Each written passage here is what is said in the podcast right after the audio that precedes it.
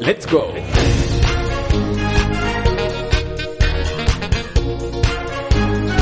Hablamos de esquí.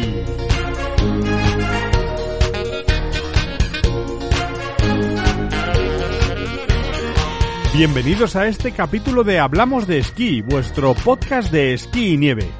Os habla Nacho Correa y conmigo en la dirección de este podcast está Camil E. de la Morena.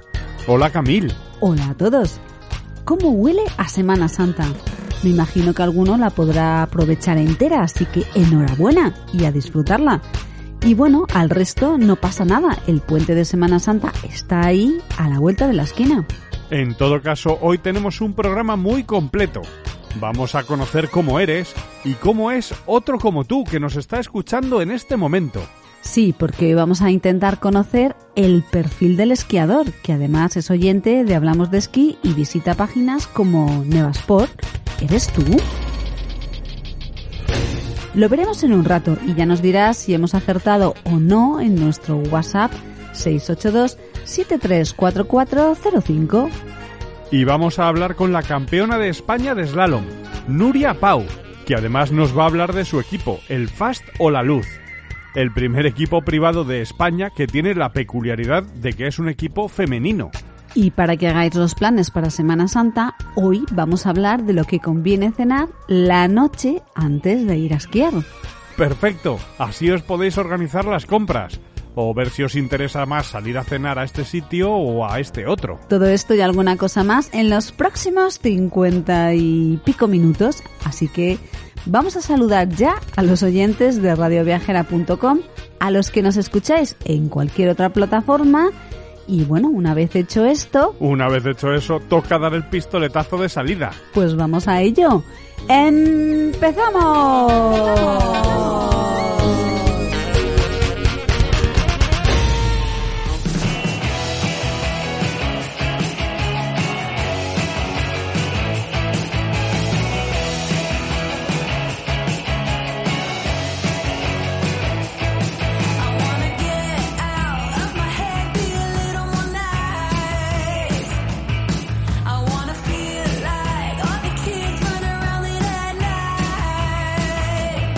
Durante esta temporada, uno de los blogs de referencia de Nevasport, It's a Powder Day, ha lanzado una encuesta para conocer cómo somos los esquiadores, o al menos los usuarios de Nevasport. Eso es, y aunque este podcast Hablamos de Esquí tiene vocación generalista y nos gustaría poder llegar a todos los esquiadores, no deja de ser verdad que mayoritariamente los oyentes de Hablamos de Esquí tienen mucho que ver con los lectores de Nevasport. Claro, tienen un punto más de pasión por el esquí, un punto más de afición o de enfermedad. Ya el hecho de darle play a un podcast demuestra interés por un tema. Y como It's a Powder Day ya ha publicado en Nevasport parte de los resultados de su encuesta, queremos conocerlos y ver sus conclusiones. Es para nosotros todo un placer volver a dar la bienvenida a Jordi Alaver, responsable del blog It's a Powder Day en Nevasport. Hola Jordi, bienvenido a Hablamos de Esquí. Hola Camilo, hola Nacho, ¿cómo estáis? Eh, una alegría de nuevo estar por aquí. Hola Jordi, pues nosotros bien. Y bueno, ¿cómo se te ocurrió lanzar tu encuesta? ¿Qué buscabas conocer? Eh, pues mira, eh, fue una cosa así, es una anécdota. Yo estaba teniendo una entrevista, no sé, me acuerdo del motivo, pero con una chica que era tenía llevaba temas de marketing de la marca de North Face y en un momento de la conversación me preguntó, oye, ¿cómo es la gente que te lee? Y luego le dije, ostras, eh, hay poca cosa, lo típico del analytics y demás, pero no te preocupes, que te lo diré. Y, entonces a raíz de eso, pues pensé, voy a hacer una encuesta y ya, ya puesto la hacemos a fondo. Y ya le puedes dar contestación. Exacto. Sí, no, a ver, he hecho ya algunas, eh, hice un par de ediciones hace unos años y ahora he hecho una versión un poco más completa y es la de, la de este año. Bueno, pues vamos a ver qué respuestas has tenido.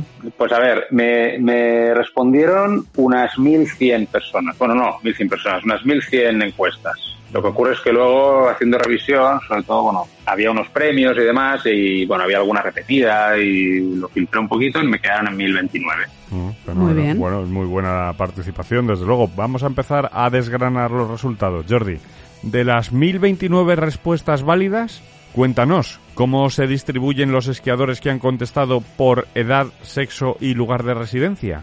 Pues mira, por edad es un poco lo que todos pensamos de lo que es el lector típico, por ejemplo, de un portal como Nevasport. Pues es una edad mayoritariamente entre 35 y 50 años, o sea, menores de 18 prácticamente no hay. Y en cambio, bueno, pues eh, hay un, un, cuarto y un tercio de, bueno, entre 18 y 34 y de, de más de 55 mayoritariamente, ¿no? Entonces un 54,8 entre 35 y 54 más o menos. Exacto, sí, o sea, más de la, un poco más de la mitad. ¿Y en sexo, también como nos imaginamos? Muy desigual, o sea, casi todos son hombres con más de un 80%, 83% de hombres y 17% de mujeres, no ya 16,4%. Sí. ¿Y lugar de residencia? Pues a ver, aproximadamente una cuarta parte pues es Cataluña, una quinta parte Madrid, un 10% el País Vasco y luego ya se va repartiendo pues un 8% Aragón, eh, va, va, bajando, o sea, en la comunidad valenciana pues un poco más del 5, ya son porcentajes muy pequeños, ¿eh? o sea, Castilla León también un 5, sí, Navarra un 4, bueno, sí, o sea, digamos que más de la mitad es, bueno, la mitad prácticamente es Cataluña y Madrid. Pirineo y zona centro casi, ¿no? Sí, sí, que tiene lógica también por la, la población que vive ahí. Que vive ahí y que son aficionados al esquí, claro, porque Andalucía es muy grande, tiene mucha población, pero claro, a lo mejor no todo el mundo de Andalucía esquía, claro. No, claro. No, no, claro, claro, pero es decir, por ejemplo, hay mucha gente de Madrid que esquía en el Pirineo, Mm. pues sabiendo un poco los perfiles que vas viendo por las estaciones, pues también hay una correspondencia bastante grande. Andalucía y Sierra Nevada, había gente que le sorprende un poco porque pues no llega al 10% tampoco, o sea, es, es, bastante bajo el porcentaje, pero bueno, es que al final hay una estación de esquí que es grande, es muy importante, pero comparativamente con todo lo demás, pues igual es, es la proporción que, que hay. Claro. ¿Qué perfil de estudios tienen los que han contestado tu encuesta? Pues mira, también el, el perfil de estudios, más de la mitad eh, tiene estudios universitarios y, y si se sumamos los que tienen estudios universitarios no finalizados, pues nos vamos a, un, a dos, dos terceras partes. Y de ahí le sumas los que tienen formación profesional y a casi los de- ya tenemos más de tres cuartas partes. Sí. Vamos, que los esquiadores tienen estudios. Eh, podríamos resumirlo así, exactamente. Eso Sí. es. Una cosa que muchas veces nos preguntamos es cuánto esfuerzo cuesta ir a esquiar. Y una manera de saber eso, pues, es saber si tienes la estación cerca de casa o no. Tú lanzaste un par de preguntas en ese sentido. Sí. ¿Qué conclusiones sacas? Sí, un poco la, la, la pregunta era buscar si realmente la gente, y un poco para después poder, poder hacer algún tipo de vínculo, ¿eh? pero si la gente vive cerca de una estación, o sea, realmente es eso, es decir, lo que es normal que esquíes más o menos si tienes una estación a 100 kilómetros o a menos o a 600, pero luego ver si la gente realmente esquía en esa zona o se va a hacer más kilómetros. Y un poco, es decir, más de la mitad de los encuestados eh, se encuentran a menos de 200 kilómetros una zona de esquí, pero en cambio, solo, solo un 30% esquía en una estación a menos de 200 kilómetros. Y eso ahí me imagino que no lo he acabado de, de- de cruzar, ¿eh? pero es posible que sea El el, factor Madrid, el fenómeno de Madrid. claro. Claro. Exactamente. Tenemos cerca Valdesquí, el puerto de Navacerrada, pero muchos nos desplazamos. Claro, y desplazarte ya supone más de 200 kilómetros. Exacto. O sea, al final es ver si realmente vamos donde lo tenemos más fácil o buscamos bueno lo que nos, algo que nos atraiga más. Pero bueno, que al final la mitad o presente más de la mitad tenemos el esquí relativamente cerca, a una distancia que casi permite ir y volver. Muy interesante. Bien, pues una vez conocido el perfil de los que han contestado tu encuesta, eh, usuarios de Nevasport y posiblemente oyentes de Hablamos de Esquí, vamos a conocer más detalles de cómo somos los esquiadores. Por ejemplo, ¿cuál es el deporte favorito? Pues a ver, aquí hay mucha mucha variabilidad. Es decir, es, es- Nos gustan muchas cosas. sí, Eso está sí, sí. bien. Es así. Una respuesta que me ha sorprendido, pero hasta cierto punto, que es decir que la mitad considera el esquí como su deporte favorito, pero un poco, bueno, o casi la mitad, pero un poco más de eso mm, lo considera uno de sus deportes favoritos. Quiere decir que, que practica otros que le gustan más todavía. Ajá.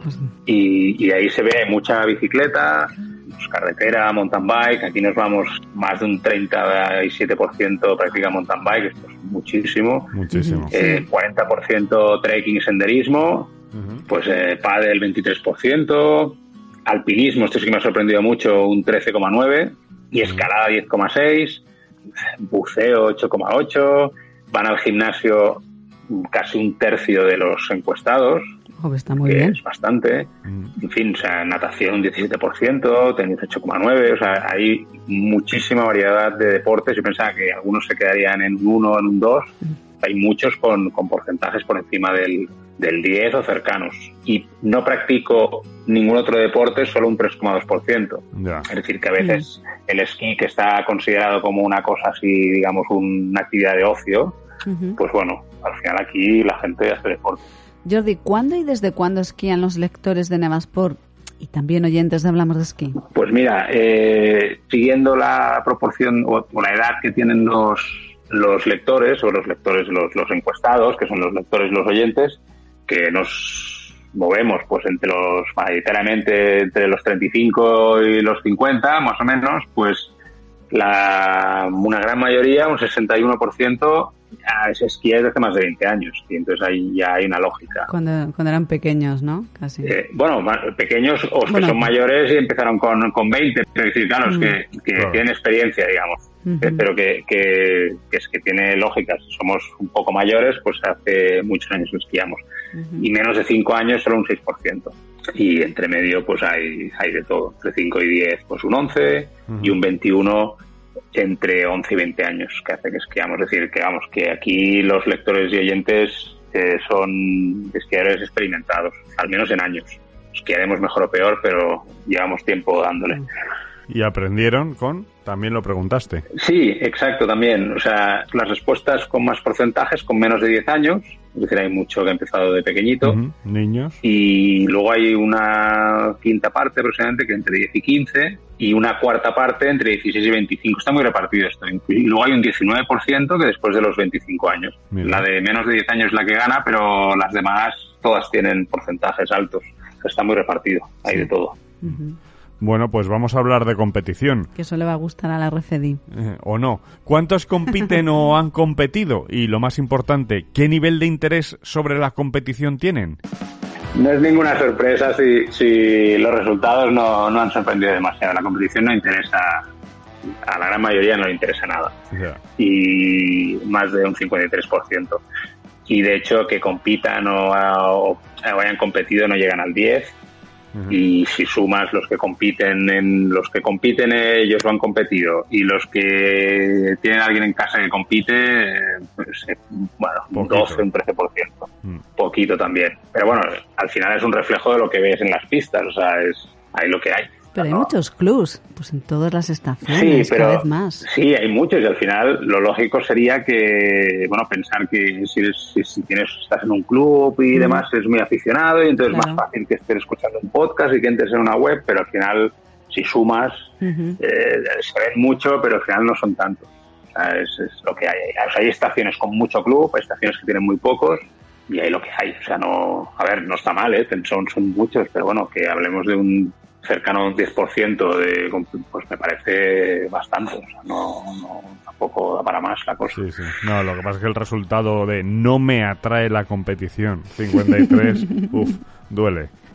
Bueno, pero es, es, es, es un poco también... en Sí, lo sí, que- no sorprende, no sorprende. Pero que decir que si lo que está sucediendo ahora con Kim Salaric pues eh, empezara a ser una normalidad y aparecieran cuatro más como él y, Claro. algún podio y algún no sé qué, pues seguramente la gente se lo miraría. Sí, sí, de Fórmula 1 nadie hablaba hasta que apareció Fernando Alonso. Eso es. Es así, y la gente mira partidos de tenis porque tenemos tenistas muy buenos. Si no, igual tampoco. O sea, es, una cosa lleva a la otra. La gente se aficiona también porque tiene referentes. Claro, Es así. esto cambiará. A ver, esperemos que sí. Vamos. Jordi, vamos a hablar también de las clases de esquí.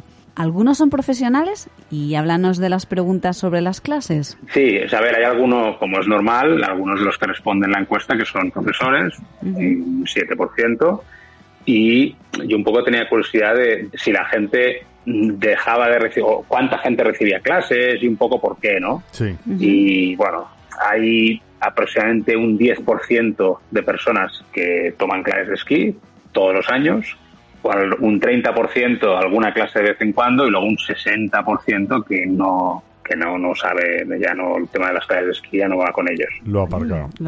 Qué pena. Ya, exactamente, completamente aparcado. Mm. Pero también es un poco lo que vemos en las estaciones. al final hay mucha clase de gente debutante y luego ya, pues supongo que ese porcentaje de los que van recibiendo pues será pues también relacionado con los de los clubs y todo eso que eso sí que van reciclando, pero el esquiador medio, pues bueno, también hay una cuestión que luego aparece en otra pregunta de por qué no se contratan más clases de esquí y el factor principal es por el precio. Claro. al final, esquiar ya es un deporte que supone un sacrificio económico importante y de tiempo y de todo y las clases pues bueno un, un añadido que se pueden que piensan que pueden prescindir Sí, porque de hecho hay un 27% de los encuestados que responde que no le hace falta porque bajo por todas partes. Bueno, porque que ya están satisfechos con cómo esquían. Luego hay otros que prefieren esquiar por libre, ¿eh? más de una... Pues mira, los mismos que dicen que no le hace falta dicen que prefieren esquiar solos. La gente que lo de hacer clases igual lo encuentran aburrido. O sea, si ya te lo pasas bien y demás, esos pequeños defectos no se los quieren quitar. No, bueno, no, exacto. Bueno, es que supongo que también hasta que no das un poco de, hasta que no entras más en el asunto, eh, igual tampoco te das mucha cuenta de, que hay, o sea, el esquí no se acaba nunca, puedes ir aprendiendo toda la vida. es, mucho más complicado de lo que parece a simple vista. Sí. El nivel de exigencia de cada uno. Claro. Bueno, no, pero es que tú vas a una estación y te pone solo esquiadores expertos y ya bajas y piensas, oye, pues ya soy experto. Como el inglés. sí, exacto. Y entonces, bueno, pues el nivel de exigencia igual es más bajo y ya está. ¿no? Pero bueno, que, oye, que es difícil dar clases, es caro, pero bueno, yo aprovecho para decir que es muy recomendable y muy satisfactorio cuando las das, cuando las tomas, digamos. Oye, Jordi, y sobre los días que esquían por temporada, también hiciste varias preguntas. Cuéntanos.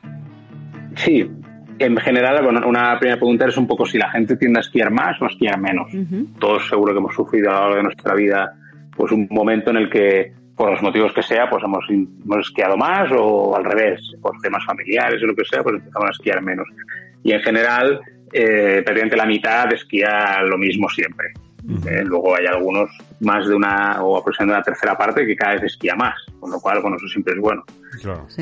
En, cambio, que cada vez esquíe menos es súper minoritario, ¿eh? es decir, es, un poco más de un 5%. Pero bueno, digamos que es lógico que tú cada vez estés más motivado, esquíes más, etcétera, y estés entrando en portales, escuchando podcasts. Si cada vez esquías menos, te desconectas también. Pues es normal que no, que, es, posible, o sea, con lo cual también tiene una, puedes decir que la estadística no quiere decir que todos los esquiadores cada vez esquíen más, pero que bueno, que si al menos los que leen y escuchan y demás, pues los activos sí, con lo cual eso es bueno, y una tercera parte que esquía más y un 46 que sigue estable.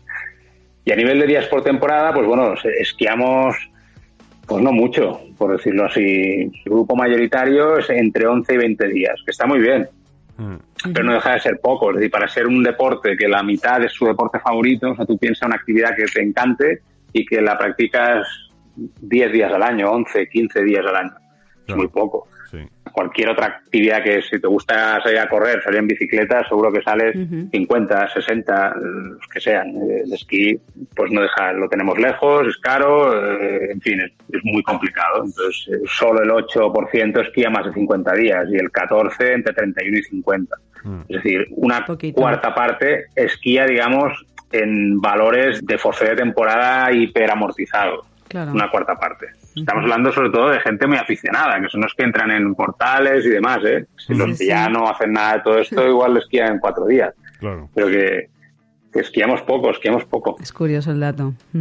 Vamos con la siguiente pregunta, Nacho. ¿Con qué estado físico vamos a esquiar y qué nivel decimos tener? Pues a ver, eh, empecemos por el nivel. Eh, Claro, eh, propio. propio, sí. yo creo que ¿Qué nivel crees tú que tienes? ¿no? Es una pregunta compleja. hay un nivel que me gusta mucho que es el que dice bajo negras. Entonces, es, en general nos tenemos bien considerados, yo creo, de que del, nivel que tenemos. Eso lo saben los tenderos también, ¿no? Cuando van a comprar esquís. exacto, te explican anécdotas muy divertidas. Pero bueno, que una quinta parte contesta sígueme si puedes. Estamos esquiando los días que esquiamos, ¿eh? es decir, esquiamos 10 días, 11, 15 días al año, pero luego sígueme si puedes. Y luego, pues un 30% está cómodo en la mayoría de pistas. Bueno, eso sí que más o menos se puede encajar, pero esquío con soltura en cualquier terreno, pues un 45%. Y a nivel del estado físico, pues la gente entrena. Para lo poco que esquiamos, igual debe ser para los otros deportes que les gusta, pero casi un 40% entrena varios días a la semana y el estado físico es muy bueno. Solo el 8% dice que el estado físico le limita a la hora de esquiar. Es decir, el esquí es un deporte que es exigente, es decir, si no estás en buena forma física, lo sufres. Hay dos preguntas que me llamaron mucho la atención. Por un lado, si somos esquiadores de fin de semana y por otro, si solemos cambiar de planes en función del tiempo. Unas respuestas que le pueden interesar a las estaciones como a todo el tema de apartamentos, hoteles. Sí, la mayoría consultamos el tiempo, o no, consultan el tiempo. Y, pero no suelen cambiar los planes, es todo un 63%. Pero hay un tercio que sí que cambia el plan. Y eso es bastante. ¿eh?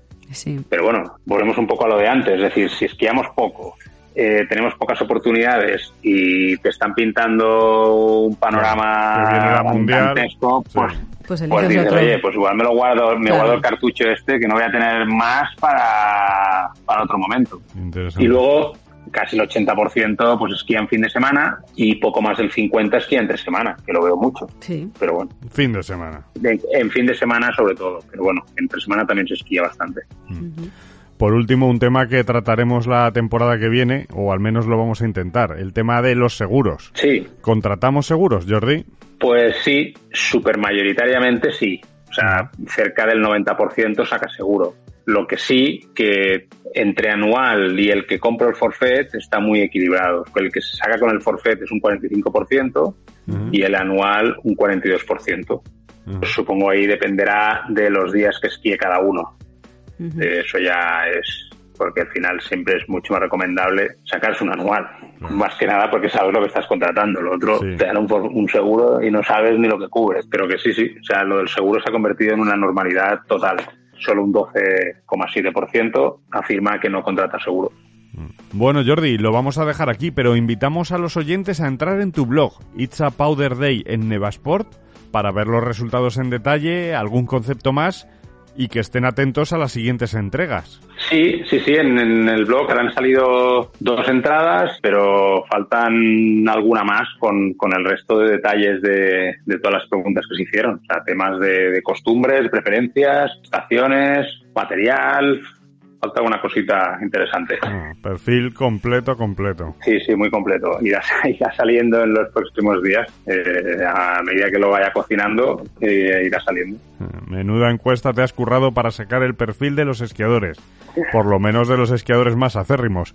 Muchas gracias por compartirla con nosotros, Jordi Alaver, del blog It's a Powder Day en Nevasport. Igualmente, muchas gracias por contar conmigo para poder explicar un poco esta encuesta y nada, encantado de volver a colaborar con vosotros. Pues que termines muy bien la temporada, que esquíes mucho y hasta pronto.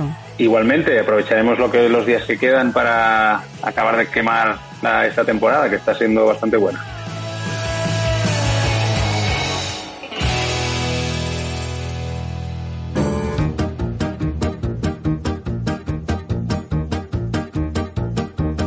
En Hablamos de Esquí te necesitamos.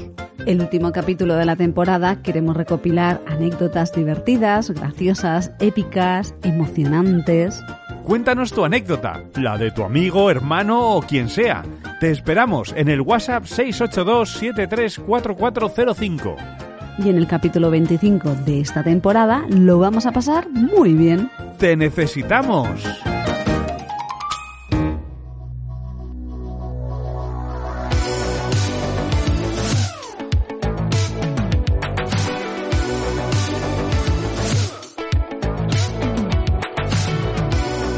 La semana pasada en Sierra Nevada se disputó el Campeonato de España de Slalom. En hombres se proclamó campeón de España Kim Salaric y en mujeres, revalidando su título de la temporada anterior, Nuria Pau. Y ahora es para nosotros un placer saludar y dar la bienvenida a Hablamos de Esquí a la campeona de España de slalom, Nuria Pau. Hola, Nuria. Hola, ¿qué tal? Hola, Nuria. Bueno, lo primero, enhorabuena por el Campeonato de España. Muchas gracias. Y lo ganas por segundo año consecutivo. Qué bien. Sí, mira, la verdad que el, título de slalom es un título que más o menos eh, voy sacando de vez en cuando. Entonces, eh, a pesar de que ahora no es mi disciplina principal, pues bueno, siempre es interesante defenderlo. Oye, menuda temporada que has tenido, ¿no? Porque Juegos Olímpicos, ahora el Campeonato de España, ¿qué balance haces de las mismas ahora que se acerca el final? Pues bueno, considero que ha sido una temporada muy intensa. Em, el hecho de que estuvieran los Juegos en medio ha sido bastante estresante. Todo. Em, en algunos momentos he estado tan tan preocupada tan metida en, el hecho de tener que cumplir con los criterios de para poder participar en los juegos que he dejado un poco de disfrutarla no en algunos momentos. Pero pero bueno es lo que pasa cuando hay una fecha límite y, pues hay esta presión esta tensión que además he tenido que lidiar con con contratiempos de lesiones físicas eh, y bueno tensión de covid también para no para no tener que aislarme entonces bueno ha sido un poco estresante la temporada, pero bueno, al final el objetivo está cumplido y hay que pagar el precio y pues bueno, este es el precio que he tenido que pagar. Mm. Sin duda la experiencia de los juegos es algo que no olvidarás. ¿Qué es lo que más te marcó? ¿Con qué te quedas de toda la experiencia de los juegos? Pues bueno, un poco, yo últimamente estoy, ya después de hacer la valoración, ¿no? Me quedo bastante con la previa, ¿no? A los juegos. Eh, cómo hemos resuelto cada adversidad con, con mi entrenador y con, con mi equipo, con, con, el equipo entero cuando estábamos juntos y cuando estábamos solo con, con uno de los entrenadores, pues eh, cómo nos hemos adaptado, cómo hemos día a día aprovechado al máximo, a pesar, pues bueno, de lo que he comentado, ¿no? De alguna lesión y demás. Creo que todo esto de, de esa, esas situaciones de día a día es lo que es lo que ha valido la pena, ¿no? Porque ha sido un reto increíble y después ya allí, obviamente, pues disfruté mucho de la experiencia. Eh, bueno, un sitio ah, muy lejos, muy lejos de lo que estamos acostumbrados a, ver y a vivir. Eh, obviamente, pues la competición, que no es, es, el máximo evento deportivo para un deportista. Y, y, bueno, y el conjunto de todo, pues ha sido, ha sido brutal, la verdad. Oye, me imagino que también dentro de la experiencia está el frío que hacía, ¿no? Porque hemos visto que incluso deportistas se ponían curetape en la, en la cara, algo, no, algo inusual. Sí, así, allí nada más llegar hizo mucho frío, es verdad que después día a día fueron subiendo las temperaturas, pero bueno, la bienvenida fue bastante chocante porque además aquí en Europa hemos tenido un invierno poco frío y allí pues todo lo contrario. Pero bueno, tengo que decir que íbamos bien equipados con la ropa y de decente y, no, no sufrí mm, excesivamente. Bueno, muy bien, muy bien. Oye, qué pasó en esa puerta? Segunda manga, llegabas a la directa que giraba a la derecha para entrar al muro final y... Pues mira, allí llegué con las piernas un poquito cansadas y era una curva muy larga.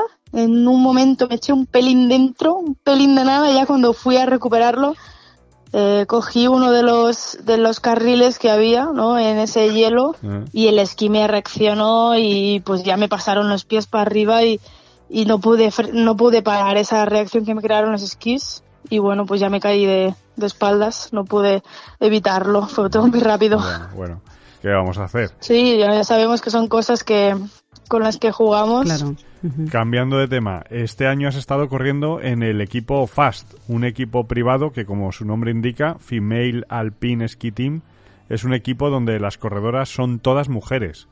Háblanos de este mm. equipo, Nuria, y cómo acabas en él. Pues mira, creamos este equipo a final de la temporada anterior para empezar ya de cara a esta temporada. Éramos un grupo de chicas con la necesidad de, un equipo que cumpliera nuestras, pues bueno, eh, nuestras necesidades de entrenamiento y de competición, todas de diferentes edades y niveles, pero consideramos que, que podíamos juntarnos. Em, fue junto a la Molina Club de Sports, que es, que es mi club cada una de ellas sigue siendo de, su club, pero pues la Molina obviamente eh, está soportando esto y nos, nos, ha ayudado con absolutamente todo. Y bueno, pues entre los entrenadores, yo y el club eh, empezamos a formarlo y, bueno, la verdad que ha sido un éxito porque pues las chicas eh, pues han rendido muy bien, han conseguido resultados increíbles, una clasificado para las Olimpiadas Universitarias, otra para el Campeonato del Mundo Junior, eh, yo que conseguí clasificar para los Juegos, todas han bajado ranking mundial, así que bueno, creo que ha sido un éxito y espero que le podamos dar eh, mucha continuidad a este equipo Fasto La Luz. ¿Los creadores que eh, sois tú y el Club de la Molina? Bueno, eh, junto con los entrenadores también, ¿no? Porque fuimos unos cuantos que veíamos que había esa necesidad y justo nos encontramos que todos lo veíamos, teníamos ganas de hacerlo, pero faltaba como un conjunto, ¿no? Y nos encontramos pues las personas correctas en el momento justo y, y fuimos adelante. ¿Y qué necesidad descubre este equipo que no teníais? Pues yo lo que no tenía era un equipo y, y ahora lo tengo. Entonces hay algunas de estas chicas que también estaban un poco como yo, ¿no? O en equipos privados de otros países o, chicas que venían de la- su estructura eh, autonómica, de eh, un equipo de, de, pues, bueno, de federaciones autonómicas em, y puede que se quedaran fuera o, bueno, éramos todas pues que estábamos buscando alternativas o soluciones y, y esta ha sido pues nuestra solución. Porque ¿cómo explicarías que es un equipo privado? que lo diferencia de un club o de otra cosa? Pues bueno, un equipo privado al final eh, se hace para rendir a- a- al, al alto nivel, ¿no? Porque pues para rendir hasta el nivel de club, pues eh, todas hemos ya pasado por allí, ¿no? Pero llega un momento que o entras en el equipo mm, de la Federación Catalana, Aragonesa, Andaluza, etcétera, eh, o te quedas fuera, ¿no? Eh, o sigues en el club. O incluso las chicas que ya están en estas federaciones, pues eh, obviamente el siguiente paso es pasar al equipo nacional. Pero ¿qué pasa? Que, que no pueden pasar todas, ¿no? No, no hay sitio para todas. Entonces hay un vacío allí que, que pasaba que muchas chicas tenían que dejarlo Mm. o como hemos hecho algunas pues seguimos en el extranjero o, o bueno como yo el año pasado pues así medio un poco sola Por libre. entonces sí todas estas chicas que estábamos buscando opciones en el extranjero pues hemos creado el equipo que aquí no teníamos no que ya existen en otros países es la normalidad pero aquí pues no no existía O sea, en este equipo lo que tenéis a lo mejor son entrenadores, una sede donde poder entre- or- bueno, juntaros con entrenamiento físico Correcto. o de pistas más bien organizado, ¿no? Con, con, el- con algún una supervisión, ¿no? Que de otra forma pues no se tiene, ¿no? Correcto, hemos tenido eh, base en Italia, en Valdifasa, Ujú. que consiste, pues bueno, teníamos ahí un apartamento donde estábamos instalados desde diciembre hasta ahora a marzo y allí eh, podíamos entrenar en perfectas condiciones en diferentes estaciones muy cerquitas del apartamento y pues obviamente desplazarnos a las competiciones eh, haciendo mucho menos recorrido, ¿no? Que si estuviéramos Claro. en el Pirineo, que por desgracia, pues aquí tenemos muy buenas condiciones, aquí en el Pirineo, para entrenar, pero cada vez que teníamos que salir a competir, el viaje es, es larguísimo y allí, pues las que corrían competiciones junior han podido acceder a las competiciones en el día, es decir, durmiendo en, en el propio, en casa, digamos. Yo sí que me he tenido que desplazar más, pero bueno, siempre tenía una base a la que volver A la que sentirme como en casa, a la que juntarme con mi equipo y, y poder descansar sin tener obligatoriamente que volver a casa en avión, en furgoneta o lo que sea. Claro, entendemos. Este es el primer equipo privado de estas características en España, pero ¿esto es normal en Europa, que haya equipos solo de mujeres? Eh, bueno, solo de mujeres no hay tantos, pero sí que, mira, ya me viene una a la cabeza. Em, pero sí, normalmente son mixtos, pero igualmente los equipos eh, se separan, ¿no? Puede ser que se entrenen juntos, pero al final las competiciones eh, llega una edad en la que hay que ir separados. Claro, ese es el motivo por el que os habéis decidido hacerlo eh, female alpine, ¿no? O sea, que, que el trabajo sea Bueno. solo de mujeres, ¿es por eso o, o también porque os encontráis que no tenéis las mismas oportunidades que los hombres? Bueno, es que, ¿sabes qué pasa? Que justamente las que estábamos sin esa opción o con ese vacío que te he comentado, que, que no estaban ni en un equipo ni en otro, o que, o que querían y ne- tenían la necesidad de buscar fuera, éramos casi todas mujeres. Eh, y, y últimamente, pues en el equipo nacional también hay, hay menos, ¿no? Entonces, da a pensar que, que también las que entren van a ser menos. Entonces, somos más Chicas las que nos quedamos un poco colgadas o que no conseguimos entrar en el equipo por poco, por mucho, por lo que sea. Entonces, por eso un poco, no podíamos abordarlo todo el primer año todo me refiero a hombres y a mujeres y viendo que había más necesidad de mujeres, pues bueno, y obviamente porque yo también he impulsado el proyecto y soy mujer y, tenía que hacer un equipo para mí. Me parece Pero muy bueno, bien. tenía más sentido hacerlo solo de mujeres de momento y bueno, y en un futuro ya veremos. Ya se verá, ¿no? Hombre, mujeres de toda Europa seguro que, bueno, españolas seguro que hay, y de toda Europa también, o sea que... Sí, porque Sí, en el sí, equipo sí. además tenéis, eh, sois integrantes de diferentes países. Sí, tenemos una andorrana y una, y una francesa. Perfecto. Nuria, tú eres la mayor y la que más resultados ha tenido, incluso la participación en los Juegos Olímpicos, y eso me imagino que es bueno para el resto de integrantes que te vean y tengan, te tengan a ti como una referente. Sí, yo, bueno, espero sinceramente que, que sea así, ¿no? Porque creo que durante mi carrera deportiva no he tenido a nadie muy cerca con el que poder compartir, conversar, alguien que estuviera al, al alto nivel cuando yo pues todavía estaba buscando mi camino. Eh, nunca he podido ver a entrenar a alguien conocido o que me sienta yo muy cerca de ella de cerca y compartir momentos y creo que, pues, que es lo que yo puedo aportar en este equipo y, y bueno, siempre intento pues bueno, darles una mano con todo lo que pueda eh, y espero que, que les sirva y que puedan aprovecharlo. Claro. Ujú. Oye, ¿qué planes tienes para la próxima temporada? Pues bueno, ahora terminar esta y después de un parón empezar a, a ver qué opciones hay, cómo lo abordo, porque bueno, sinceramente eh, es un gran trabajo el que me viene cada año por delante cuando termina una temporada Mm. y ahora se me viene un poco a cuesta arriba, ¿no? Pensar en todo el trabajo que viene. Pero bueno, eh, será cuestión de dar el primer paso y buscar soluciones a todo y a ver qué posibilidades tenemos. Es que tienes pilas para todo, Nuria. Pero ahora, Bueno, habrá lo que recargarlas, ¿no? En vacaciones. ¿Qué vas Sí. a hacer en vacaciones? ¿Cómo las recargas las pilas? Bueno, ahora mira, me voy a tener unos días de descanso, después voy a formar, seguir formándome con el con SAFE Formación que intento pues bueno, ir formándome mientras eh, compito para el día de mañana pues ya tener una, una opción no laboral cuando termine de, de competir. Y, y bueno, después sí me voy de vacaciones a algún sitio seguro porque es muy necesario. Sí, Claro. sí, siempre hay que desconectar un poco. Sí. Bueno, pues enhorabuena de nuevo por el Campeonato de España de Slalom. Mucha suerte en las carreras que te quedan y sobre todo enhorabuena por la temporada. Nuria Pau, es todo un placer volver a tenerte en Hablamos de Esquí. Muchísimas gracias, un abrazo y gracias por contar conmigo. Muchas gracias, Nuria. Un saludo a todas las corredoras del equipo FAS. Descansa cuando puedas y el año que viene mucho más. Muchas gracias.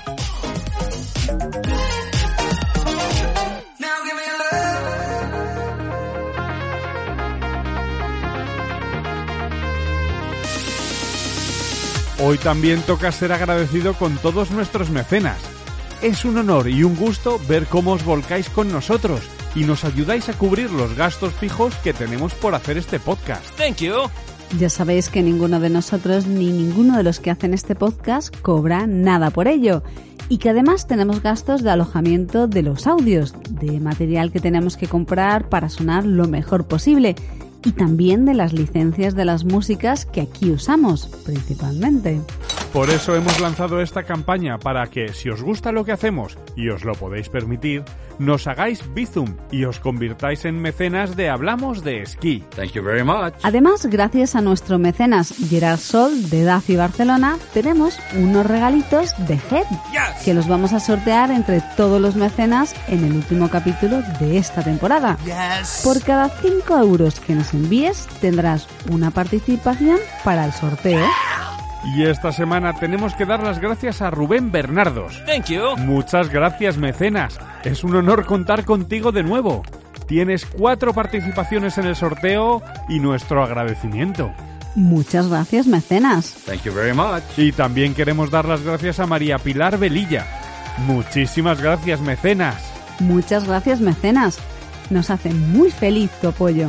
También tienes cuatro participaciones en el sorteo que vamos a hacer en el capítulo 25. Gracias, mecenas. Muchas gracias, mecenas. Thank you very much. Y si vosotros queréis ayudarnos y optar a alguno de los regalitos de Head que ha conseguido Daffy, solo tenéis que enviar un Bizum al 682-734405. Gracias, mecenas. Thank you very much, brother. Y ponnos tu teléfono en el concepto del Bizum o mándanos un WhatsApp y dinos que has sido tú el que ha hecho el Bizum para que te tengamos controlado cuando te toque un premio. Muchas gracias por vuestro apoyo, mecenas. Well, thank you very much. Have this feeling, haven't felt for so long. Ya ha llegado la primavera, ya hemos cambiado la hora y cuando muchas estaciones empiezan a pensar en el final de la temporada, en el sistema central es cuando empieza lo bueno.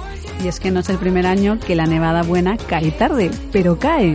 Para conocer más sobre el estado de las estaciones del sistema central y en concreto de Valdesquí y cómo se presenta la Semana Santa, ya estamos en comunicación con Óscar Vallejo, responsable de comunicación de Valdesquí. Hola Óscar, bienvenido a Hablamos de Esquí. Hola Nacho, qué alegría oírte. Nos alegramos también de oírte a ti, Óscar. Oye, al final vais a celebrar los 50 años de Valdesquí, podemos decir por todo lo alto, ¿no? Porque os ha caído muchísima nieve, ¿es así? Así es. Eh, bueno, tuvimos una calima ahí estupenda también que nos puso toda la estación marrón, pero hemos tenido la suerte de que luego nos ha nevado muchísimo y luego la última nevada ha sido muy fría y bueno, está la estación con una nieve polvo hoy espectacular. Sí, sí, las imágenes en redes que tenéis son preciosas, la verdad. ¿Qué planes tenéis en la, en la estación? La Semana Santa abierta y disfrutando a tope, ¿no? Sí, pues mira, ahora mismo tenemos 18 kilómetros de pistas y más o menos un espesor de 60 mínimo y un metro 20 máximo. Y estamos haciendo nieve artificial como si estuviésemos en enero.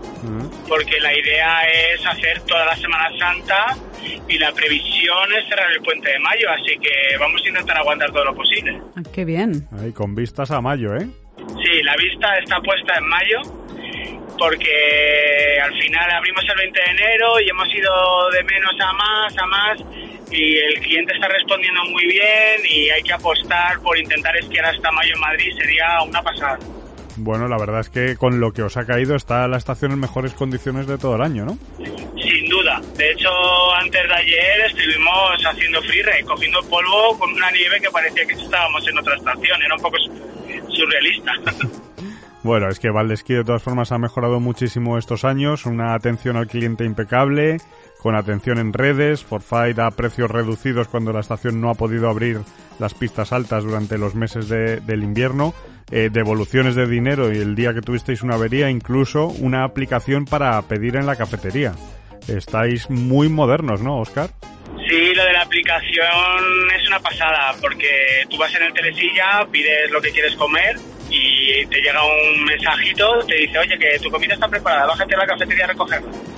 Y bueno, es muy chulo, es muy chulo. Te pides el café durante para una hora, ¿no? O la comida para una hora y te haces tus bajaditas y ya llegas a la hora justa que te lo dicen o cómo. O, por ejemplo, te vas a la terraza de la cafetería, te sientas ahí tranquilamente y desde ahí haces tu pedido. Entonces, cuando el pedido está, cuando ya lo puedes ir a recoger, te llega una notificación, te acercas a una zona especial que pone recogida te vas ahí, lo recoges y ya está, ya seguir disfrutando para no perder tiempo en colas. Muy bien, muy interesante.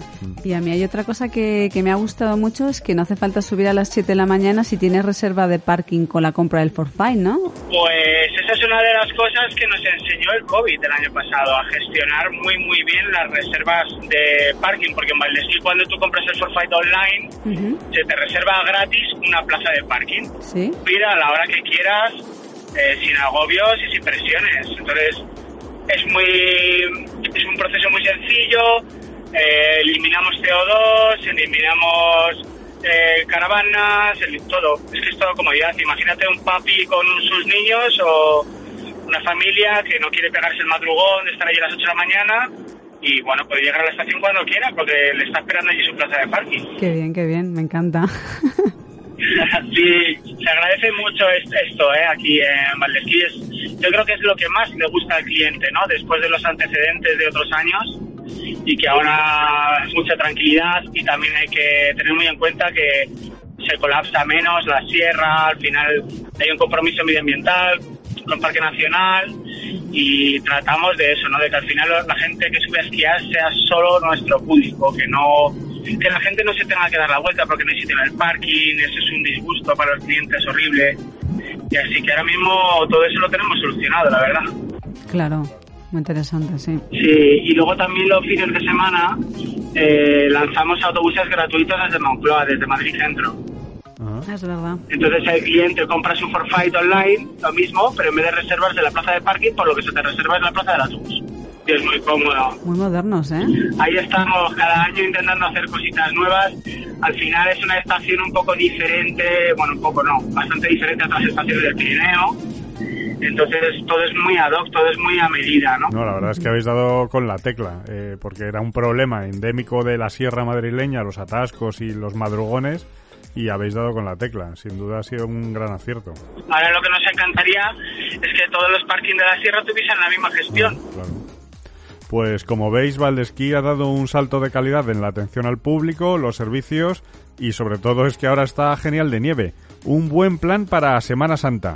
Muchas gracias, Óscar Vallejo, responsable de comunicación de Valdesquí, por traernos esta información y mucha suerte en este final de temporada que parece un inicio. Sí, yo de verdad que a veces no me lo creo. Hoy como estaba la estación era impresionante. Así que daros las gracias a ti, Nacho, y un abrazo, Camil, y que, hablamos, que hablemos prontito. Sí, y a ver si aguantáis hasta el puente de mayo y nos apuntamos a, a ese último día o esos últimos días de esquiar con todos vosotros en esa nieve tan espectacular que vais a tener. Eso es. La idea, la idea es despedir la temporada con una fiesta de 50 aniversario, así que ya os contaré. Ay, fenomenal. Pues muchísimas gracias, Un abrazo muy fuerte. Un abrazo. Hasta luego.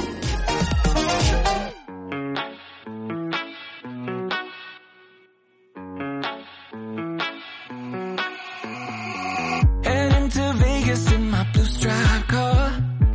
She's riding shotgun and she looks like a star. Yeah, she's got the style that makes you think she's made out of gold. She says she likes it better when we go off road. Yeah. Vamos a ponernos en situación.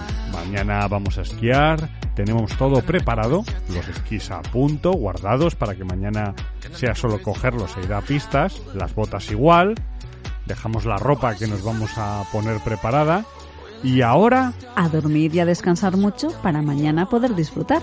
sí, pero antes habrá que cenar algo, que yo ya tengo hambre. Pues claro, Nacho, habrá que cenar. Pero, ¿qué cenamos? ¿Salimos fuera o nos preparamos algo en casa? Pues no sé, ¿qué será mejor? Para esta pregunta vamos a utilizar el comodín de la llamada. Bueno, así lo creo yo. Sí, yo también lo creo. Y por eso ya estamos en comunicación con Andrea Higuera, dietista nutricionista, además de esquiadora. Hola Andrea, bienvenida de nuevo a Hablamos de Esquí. Hola Nacho, Camil, ¿cómo estáis? Aquí está vuestro comodín de la llamada. Hola Andrea, nos alegra mucho que estés con nosotros, porque hoy queremos hablar de las cenas de la noche antes de ir a esquiar. ¿Qué te parece? Pues un tema muy interesante, Camil, puesto que de una forma u otra todos pasamos por ello. Pues entonces, ¿qué tenemos que tener en cuenta cuando pensamos en la cena de antes del día de esquí? Bueno, pues aquí como siempre hay que tener en cuenta el contexto. ¿Qué tipo de esquiador soy? Amateur, competidor, esquí por ocio. Por tanto, ¿cómo será mi día de esquí? ¿Va a ser tranquilo? ¿Va a ser intenso? ¿Muy largo? Otra pregunta interesante es, ¿vengo de esquiar ya hoy? Como siempre os digo, en la alimentación hay que tener muchos factores en cuenta y aunque aquí hablemos de forma general, siempre habría que individualizar. Claro, imagino que en cada una de esas circunstancias el plan es distinto. Eso es. Pero bueno, para concretar, lo más importante es que hagamos una cena que sepamos que nos va a sentar bien. No queremos pasarnos la noche ni la mañana siguiente con malas digestiones o síntomas gastrointestinales. Qué incómodo, ¿verdad? Sí, Nos puede arruinar el día de esquí. ya te digo. Pues Andrea, ¿qué alimentos son más importantes ingerir antes de esquiar? Pues como os he comentado, depende del caso, ya que no es lo mismo las necesidades de un esquiador que está entrenando para preparar una competición que un esquiador de simple ocio. En este caso, creo que nos vamos a centrar más en el segundo caso. Vale. Por lo tanto, vamos a hablar del plato de Harvard. Oh. ¿Lo conocéis? No, ni No. idea. Este plato, también denominado plato saludable, se creó en la Universidad de Harvard y divide el plato en tres grupos de alimentos. Ajá. Entonces, por una parte, la mitad del plato lo va a ocupar eh, las verduras y hortalizas. Y puede ser en cualquiera de sus formatos, ya sea en ensalada, a la plancha, cocidas, hervidas, en purés. Que no sé a vosotros, pero en ambientes fríos como que apetece mucho estos tipos de platos, ¿no? Algún purecito de, de verdura. Uy, Sí, a mí me encanta. Sí, sí, sí, caliente, sí. Pues este grupo nos aportará la mayor fuente de micronutrientes, es decir, de vitaminas y minerales, muy necesarios en nuestro día a día y cuyas necesidades se incrementan cuando realizamos ejercicio físico. Ujú. Eso medio plato. De eso, medio plato. Después, un cuarto del plato vamos a rellenarlo con alimentos proteicos. Ya pueden ser de fuente animal, como huevo, carne, pescado, derivados lácteos, o fuente vegetal, como legumbres y sus derivados, o frutos secos y semillas. Y el otro cuarto será el hueco para los alimentos más ricos en carbohidratos, como la patata, la pasta, el pan, el arroz. Este plato lo podemos seguir siempre en unas condiciones normales, en un contexto de una persona que realice ejercicio físico moderado de forma habitual. Pero cuando hablamos de un esquí intenso o que venimos de hacer ya varios días de esquí previos, esa cena, además de ser la cena previa a un día de esquí, también puede ser la cena post-entrenamiento de, de otro día de esquí. Por lo tanto, tenemos que tener en cuenta que también nos tiene que servir para recuperar. Claro, para recuperar algo de todo lo que hemos gastado, ¿no? Eso es. En este caso, vamos a tratar de aumentar la parte de carbohidratos, es decir, esa pasta, arroz, patata o pan que hemos comentado, porque va a ser nuestra fuente principal de energía. Ojo, sin olvidar que también debe estar presente eh, las verduras y la proteína. Depende de cómo hayamos hecho la comida del mediodía. Imaginad, hemos parado a picar algo en pistas, pero no ha sido una comida completa. Pues, ¿tenéis en mente el plato de Harvard? Sí, Sí. mitad, cuarto y cuarto. Pues bien, entonces la cena puede convertirse en la comida más importante del día. Claro. Por lo tanto, vamos a intentar completar este plato eh, de Harvard y eh, si ha sido un día intenso, vamos a tratar de aumentar ese carbohidrato. Pero me puedo pedir dos platos. Sí, efectivamente, este plato de Harvard lo podemos transformar en dos ¿Estás platos. segura? Claro, es que un plato solo, si la mitad es de verduras, un cuarto Claro. de pasta y un cuarto de proteínas. Se queda con hambre. se puede quedar corto en algunos casos, ¿no? Pues sí, efectivamente, Nacho, lo podemos transformar en dos platos. Y aquí pues también depende de la intensidad, de los días que llevemos haciendo esquí, de si va a ser nuestra comida principal del día. Entonces podemos hacer un primer plato eh, de verdura y un segundo mitad proteína, mitad carbohidrato, o si ha sido muy muy intenso, el primero de carbohidrato y el segundo mitad proteína y mitad verdura. O sea, siempre respetando un poco esas proporciones. Efectivamente, que vamos a ir modificando según las necesidades de cada Si persona. hemos gastado o no hemos gastado. Efectivamente, y luego del objetivo también. Por lo tanto, no hay que quedarse corto, pero tampoco hay que pasarse tres pueblos, ¿vale, Nacho? Vale. O sea, que pueda dormir. Eso es. No estaría justificado que comieras kilos y kilos de comida, al igual que el depósito del coche, nosotros también tenemos un límite de almacenamiento energético a corto plazo. Así que para disfrutar del día siguiente, mejor con moderación. Claro, es que hay que tener en cuenta que nos vamos a dormir y que el ejercicio lo haremos la mañana siguiente y queremos dormir bien, pero además tener la energía la mañana siguiente. Efectivamente, como he comentado, trataremos de elegir alimentos que sean de fácil digestión. Una fabada asturiana está muy rica, pero quizá no sea la mejor opción, ¿verdad? O sea, cena, muerte, fábada, ¿eh? Y no olvidar el grupo de carbohidratos para que nos aporte la energía suficiente y la cantidad dependerá, como hemos dicho, de la intensidad del ejercicio físico. Un deportista competidor, por ejemplo, pues necesita una cantidad mayor que aquel que va a hacer esquí por ocio, como hemos comentado. Así que la cena debe ajustarse al tipo de entrenamiento que hemos realizado o que vamos a realizar y a nuestros objetivos. Andrea, ¿lo que cenamos la noche de antes nos sirve para esquiar o lo fiamos todo al desayuno del día siguiente? Por cierto, un tema que ya hablamos en el capítulo 6 de esta temporada. El desayuno, sí, como comentamos, eh, es importante, pero también lo es la cena anterior y también lo es lo que hayamos hecho esos días anteriores y, cómo hayamos comido. Como hemos visto, no es lo mismo estar recién aterrizado, por así decirlo, que llevar ya unos días esquiando, eh, en los que todas las comidas pues, son importantes. Aquí cabe recordar también una adecuada hidratación durante todo el día que no sé si recordáis que ya hablamos de, de la hidratación en temporadas anteriores. Sí, sí. Pues bien, en este contexto de frío que hablábamos, esos platos calentitos de sopas o purés de verduras nos ayudan también a cumplir una correcta hidratación, sin olvidar, por supuesto, el, el agua como bebida principal. Ah, sí, los purés también hidratan. Sí, efectivamente, hay alimentos que nos hidratan más que otros, como son las frutas y verduras. Por lo tanto, un puré, una sopa de verduras va a ayudar a, a esa correcta hidratación. ¿Y si salimos a cenar fuera, Andrea, qué pasa? Pues si salimos a cenar fuera, lo mismo, Camil. Dentro de las opciones que tengamos, vamos a tratar de respetar el plato de Harvard y, si hace falta, pues adaptarlo a, a nuestras necesidades específicas. ¿Y qué es lo que tenemos que evitar sí o sí si al día siguiente queremos esquiar con cierta dignidad? Pues te podrás imaginar alimentos muy flatulentos o que sepamos que nos sientan mal o un exceso de grasa que nos ralentice mucho la digestión o un exceso de fibra también nos puede provocar estos síntomas.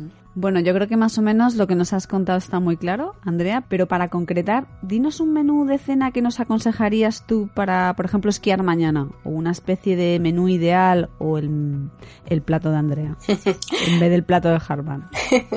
Bueno, pues como os imaginaréis, podemos hacer muchísimas combinaciones siguiendo el plato de Harvard.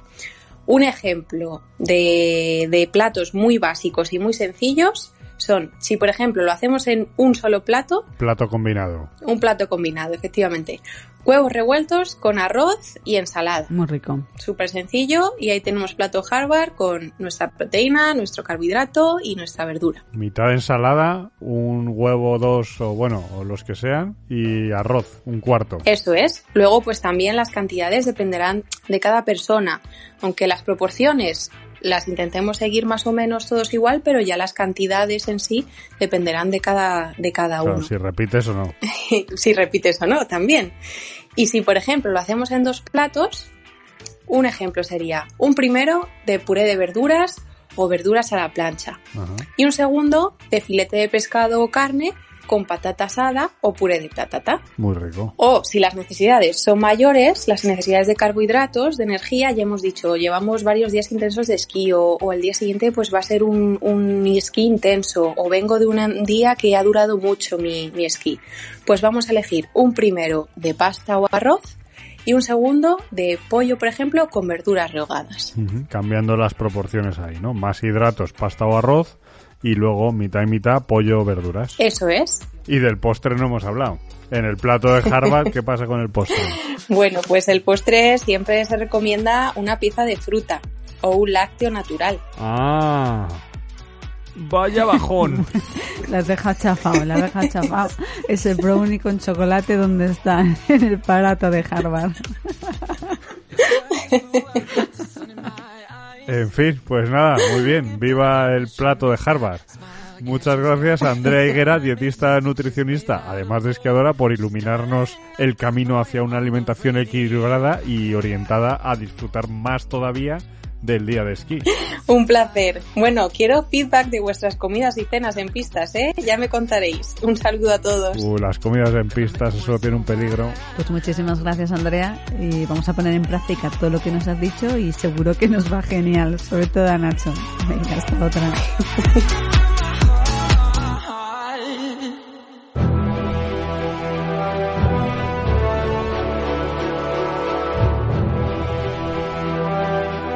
Con esto llegamos al final de este programa de Hablamos de Esquí. Esperamos que te haya gustado, que hayas pasado un buen rato, que te hayamos hecho más ameno el viaje, el entrenamiento o lo que fuera que estuvieras haciendo. Y la próxima semana volvemos con un nuevo Hablamos de Esquí. Sí, porque la próxima semana, aunque estemos en mitad de la Semana Santa, hay programa, que aquí nos lo curramos. Y además es el penúltimo de la temporada. No os lo perdáis, porque tendremos un invitado muy especial. ¿Quién? Bueno, Nacho, ya lo verás. Y hasta aquí puedo leer.